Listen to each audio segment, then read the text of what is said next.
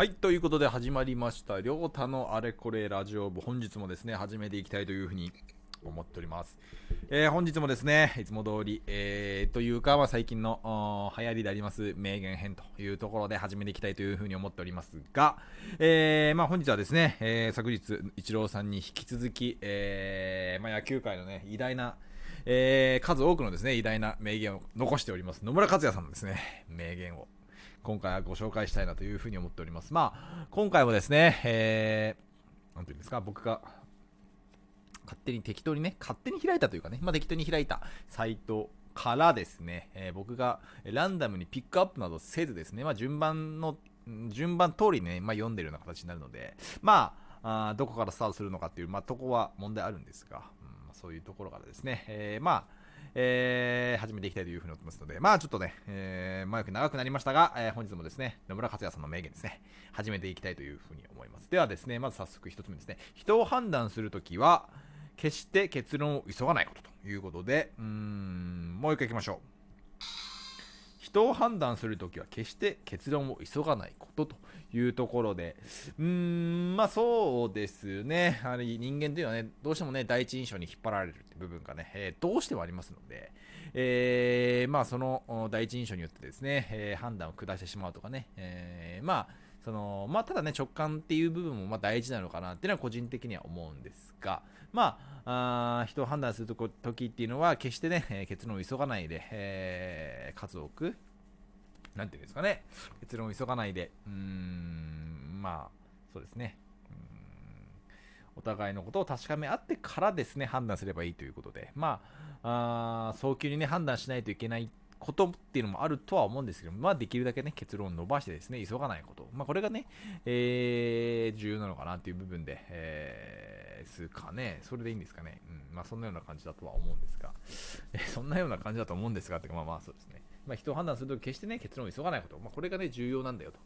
というところが、あまずね、本日、まあ、一つ目の名言というところで、えーそうですね、僕の、なんていうのかな、なかなか深みがね、深みのある回答ができないというか、あ人を判断すると決して結論を急がない。まあそうですね、まあ徐々に徐々にというかね、うーんまあとはいってもね、言うて、えー第一現第一印象っていう、まあ人間がね、第一印象に占める割合っていうのがね、どうしてもね、一番最初のね、この印象っていうのがありますから、そこから徐々に徐々に崩していくっていうのは難しいので、まあ、できるだけ第一印象を良くするというのは、えー心がけと置かなければなりませんけど、まあ、それでね、判断、すべてを判断するのではなくてね、えーその2回目、3回目と、まあ、あるわけですので、まあ、そこで、えー最終的な判断を下していくというところですね。なので、最終判断を下す場合は結論を急がないこと。まあ、これが重要なのかなというふうに思いますね。うん。まあ、ある、なんていうのかな。うーん。どうしてもね、一回会って、あの人いい人だな、うんあまり、えー自分と合わない人なのかなと、まあ、いろいろね、判断はあるかと思うんですけども、まあ逆にね、最初は良くてもね、その後徐々にね、下火になるというか、えー人としての、うんなんていうのかな、ああまりね、合わないんじゃないかな。とかっていうのはね、まあいろいろとあるとは思うんですが、あまあそういう部分け、えーまあいろいろあるとは思うんですが、まあ決してね、結論急がないでと、その人を決めつけないでっていうことなのかな。そういうような意味合いも含まれているとは思うんですが、ああの人はああいう人であるっていう決めつけはあまりしないでですね、えーもう少しおおらかな気持ちで、えー見てあげるっていうのも、まあ重要なのかもしれないというニュアンスもあるかもしれないですけども、まあ本日のですね、えー一つ目の、えー名言というのは、人を判断するのは決して結論を急がないことでした。では、二つ目ですね。本日二つ目の、えー野村克也大先生のですね、名言ということで。えーまあね、まあちょっと余談になります私はね、ヤクルトファンということもありまして、うん、野村克也さんといえばね、まあ、ヤクルトの黄金時代を作った、まあ、監督でありますし、まあ、あ非常にね、印象深いなというふうに、えーおります。まあ、そうですね、野村さんが監督時代の時っていうのは僕は本当に幼い時なので、えーまあ印象は正直そこまでね、ああるわけではないですが、あただね、あの強い頃のヤクルトっていうね、えー部分ではね、えー非常にま基礎をね、作って、うんくれて、まあ今はね、ちょっとね、低迷はしてるんでね、えーどうにかね、えー今年、えーしっかりとね、浮上してもらえるようにね、頑張ってほしいなっていう、うん気持ちに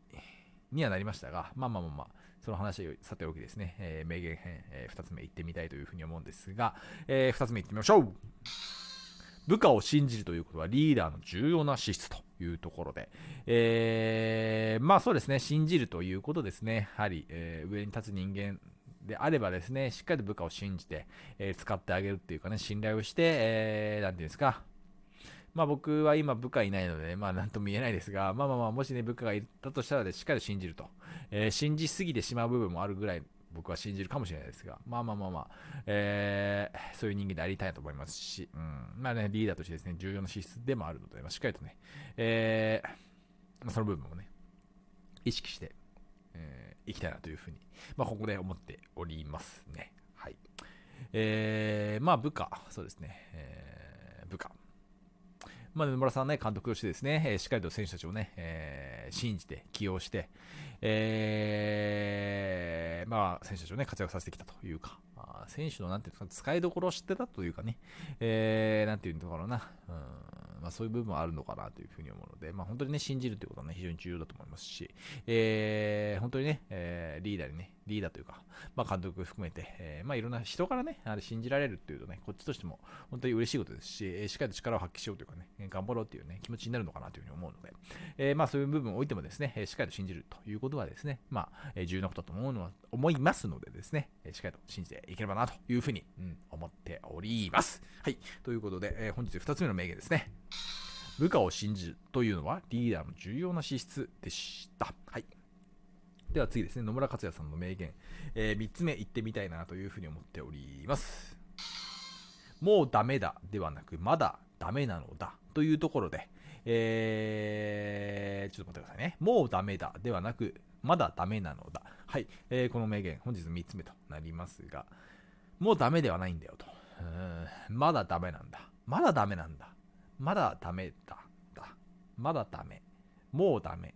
もうダメだ。ではなく、まだダメなのだ。まだっていうことはね、まだ先にチャンスがあるんだっていうことをね、えー、表しているということになるので、うん、まあそういう部分でもね、やはり、うん、まあ気持ちの持ちようっていうのはね、いかなる時も、名言の中ではね、含まれているというか、まあそういうようなね、なんていうのかな、心の構え方っていうのかな、うんまあ、そういうものが非常にね、えー、あり名言っていうのがね、含まれてますけれども、まあ、これもね、それに近しいものがあって、もうダメだっていうのはね、もう、もうっていうのはもう限界を諦めムードっていう部分をね、指してますので、まだっていう部分に関して言うとね、まだやり残したことがあるとかね、まだ、なんていうかな、先に、えー、見据えてる部分があるんで、まあそういう部分でもね、ああ、もうダメだな、とかじゃなくて、まだダメか、みたいな感じで、えー、口癖でね、もしね、もうダメだな、みたいなね、あるんで、あれば、まだダメだなっていう風にね、えー、してみるのもまあいいのかなって思いましたけど、うん、本当にね、つくづく、えー、思いますが、やはりね、えー、自分の口さむ言葉だったりとか、あ心の持ちようで、本当に人生の大きく変わるのかなと思いますので、まあ、ネガティブ思考というかね、もう僕は俺はもうダメだ、みたいな、常にそういう気持ちを持ってしまったりね、えー、なんていうのかな、えー持つというか、そういう気持ちでね、生きていくと、どうしても、ね、自分に自信がなくなってしまうような雰囲気をね、えー、人にも与えてしまいますし、自分にもね、えー、そういう部分で脳に対してもね、えプレッシャーを与えてしまうので、うん、そういうような心ではなくてですね、しっかりと笑顔ですね、ニコニコ笑顔でですね、えー、俺はもう何でもできるんだみたいな感じでね、自信を持ってですね、しっかりと。まあ本当に自信がなくてもいいんですよ。自信を持ってるふりでもいいんで、しっかりするということが重要なのかなというふうには思いますね。はい。うん、まあ、僕もね、自信なんてね、えー、まあ、まあ、自信ありますけどね、うん、ぐらいな感じですね。俺僕なんて自信ないですよ。ではなくて、も自信しかないですよぐらいな感じで、えー、まあ行ってみたいなというふうに思いますし、まあ今後はね、そういう感じで、自信あふれるですね、うん、自分をね、演出していきたいなというふうには思っておりますので、えー、もうダメではなくですね、まだダメなのだ。はい、本日、えー、っと、本日3つ目いきましょう。はい、もうダメだではなく、まだダメなのだでした。はい。ということで本日4つ目ですね。えー、いってみましょう。尊い知識本質はいつの世でも本来単純明快であると。これはなかなか深いですね。尊い知識本質はいつの世でもですね、単純明快と。要はシンプルと。シンプルに考えろということでいいのかな？うん。まあね、人間どうしても深く考えて本質、本質という部分で、えー、ていうのかな？思考停止になってしまうというかね、えー、考えすぎて結局、え、何が何だか分かんなくなっちゃうみたいな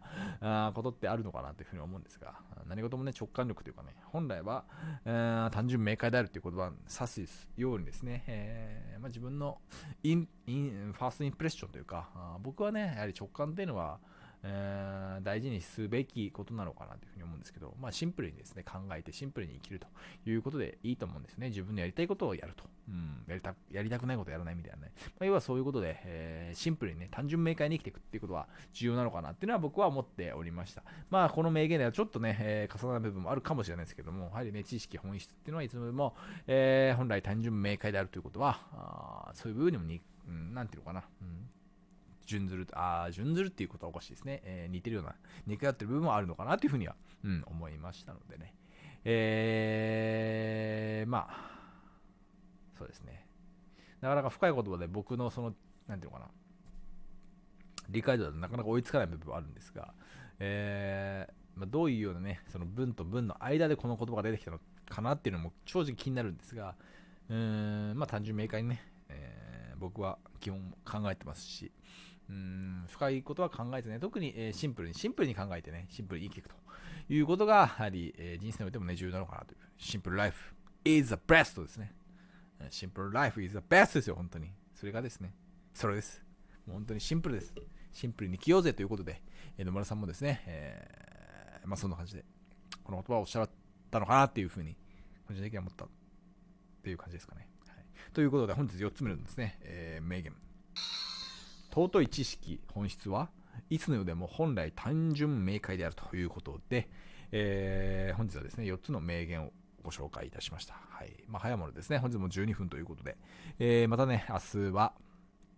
ちょっとね、どなたかのですね、名言を引用しながらですね、えー、またやっていく形になるかと思うんですけれども、はい。明日もですね、聞いていただければと思います。では本日もありがとうございました。